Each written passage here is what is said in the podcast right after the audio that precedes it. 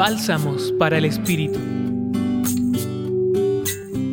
Hoy Jesús, a través del Evangelio de Mateo, nos regala una imagen muy ordinaria de la vida y llena de honda verdad para comparar a aquellos que buscan y eligen vivir la voluntad de Dios en sus vidas.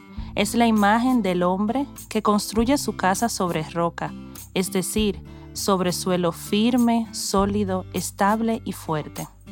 Jesús instruye a sus discípulos diciéndoles, No todo el que me dice, Señor, Señor, entrará en el reino de los cielos, sino el que hace la voluntad de mi Padre que está en los cielos. No es suficiente proclamar con palabras el nombre del Señor para llevar una vida según los criterios del Evangelio no basta cumplir con las normas y preceptos establecidos para hacer presente el amor y la justicia del reino de Dios, el deseo amoroso de Dios Padre Madre. Es necesario que las palabras, los gestos, la mirada de Jesús, su modo de amar y servir, se adentren hasta lo más profundo de nuestro ser y desde allí nazca una transformación de todo cuanto somos Jesús y su modo de proceder en lo más hondo de nuestro ser es esa roca que sustenta nuestros cimientos.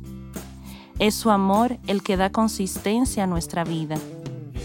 En este primer jueves de Adviento, tiempo de preparar el corazón para encarnar en nuestra vida al Dios de la vida, a Jesús, me detengo un momento y me pregunto, ¿en qué está cimentada mi vida?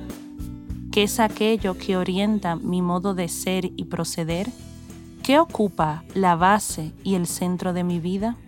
En esta reflexión los acompañó Aura Camilo, religiosa del apostolado, colaboradora del Centro Pastoral San Francisco Javier de la Pontificia Universidad Javeriana.